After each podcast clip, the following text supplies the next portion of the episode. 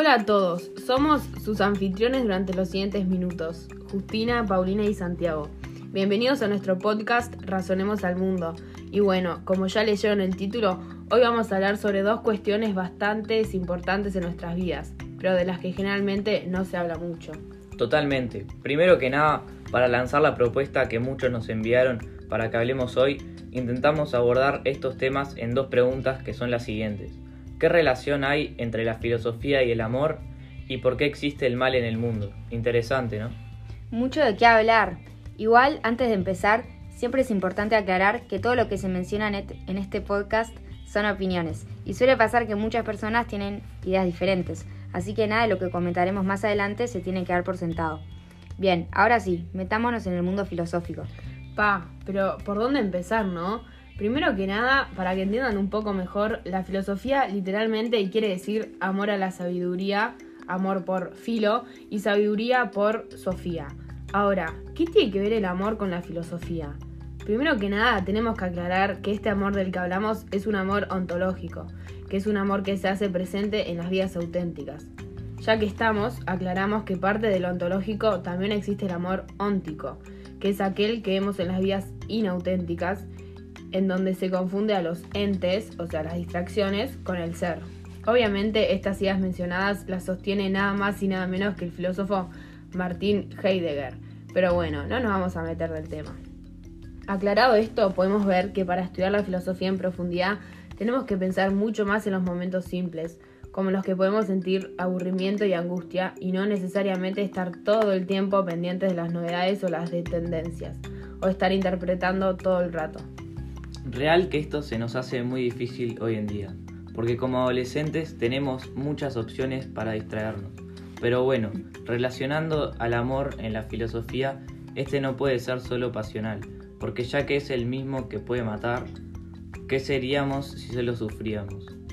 Metiéndonos más en profundidad, el pathos del mundo óntico, que es este amor eros, es el que trae dolor, ya que una persona no puede elegir de quién enamorarse eróticamente. De esta manera, ¿a qué nos referimos con amor? ¿Por qué trae tanto dolor si supone que es un sentimiento codicioso? Hoy en día hay como una idea errónea de cómo es el amor, y ahora se entiende que el amor es aquel que es imposible, el que nunca sucede.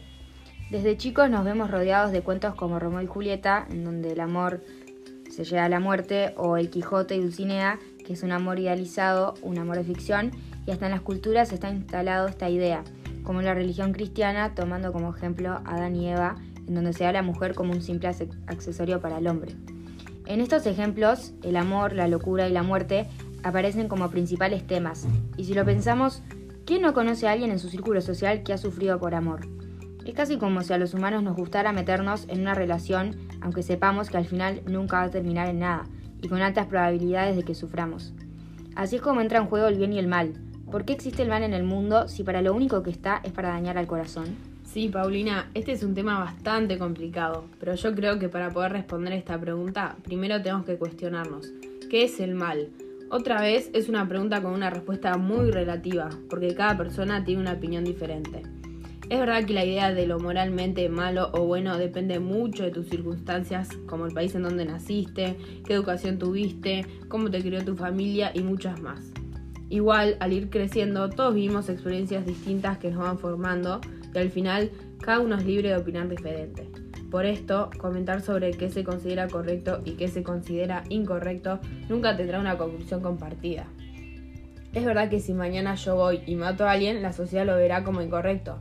Pero ¿qué pasa si yo nunca mato a alguien? Pero toda mi vida pienso que es algo moralmente correcto. Si no hago ningún mal, tampoco se me castiga por el simple hecho de pensar en cosas malas. Estos son solo ejemplos, pero de verdad que es algo muy difícil de responder. Igual, asumiendo que nuestra sociedad, siendo uruguayos menores de edad que viven en el siglo XXI y van al British, todos consideramos que tenemos una idea parecida de qué es el mal. Entonces, ¿para qué existe?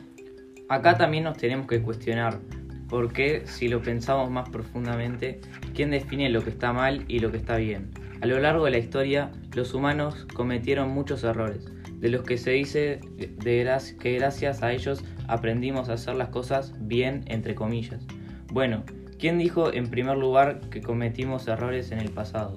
Obviamente muchas personas pueden sostener que hacer algo mal, incorrecto, inmoral, parece bastante obvio, pero si todos nos cuestionamos sobre el por qué existe si no hace tanto daño, ¿tendríamos una respuesta? Es verdad que el mal lastima, duele, pero capaz que es en su, en su principal sentido, capaz que nos ayuda a valorar lo bueno, esas cosas que nos generan felicidad. Si pensamos de esta manera, si no existiese el mal, entonces tampoco existiría el bien.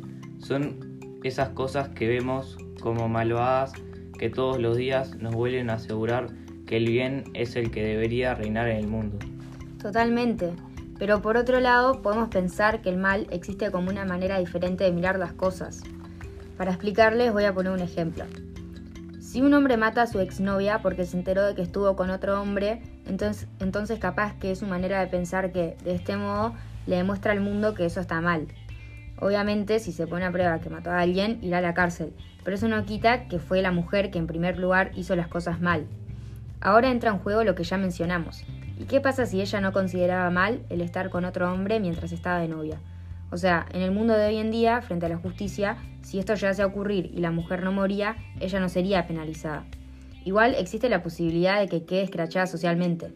Ante la sociedad, sus amigos, familiares, sus compañeros de trabajo, lo que ella hizo probablemente les parezca incorrecto.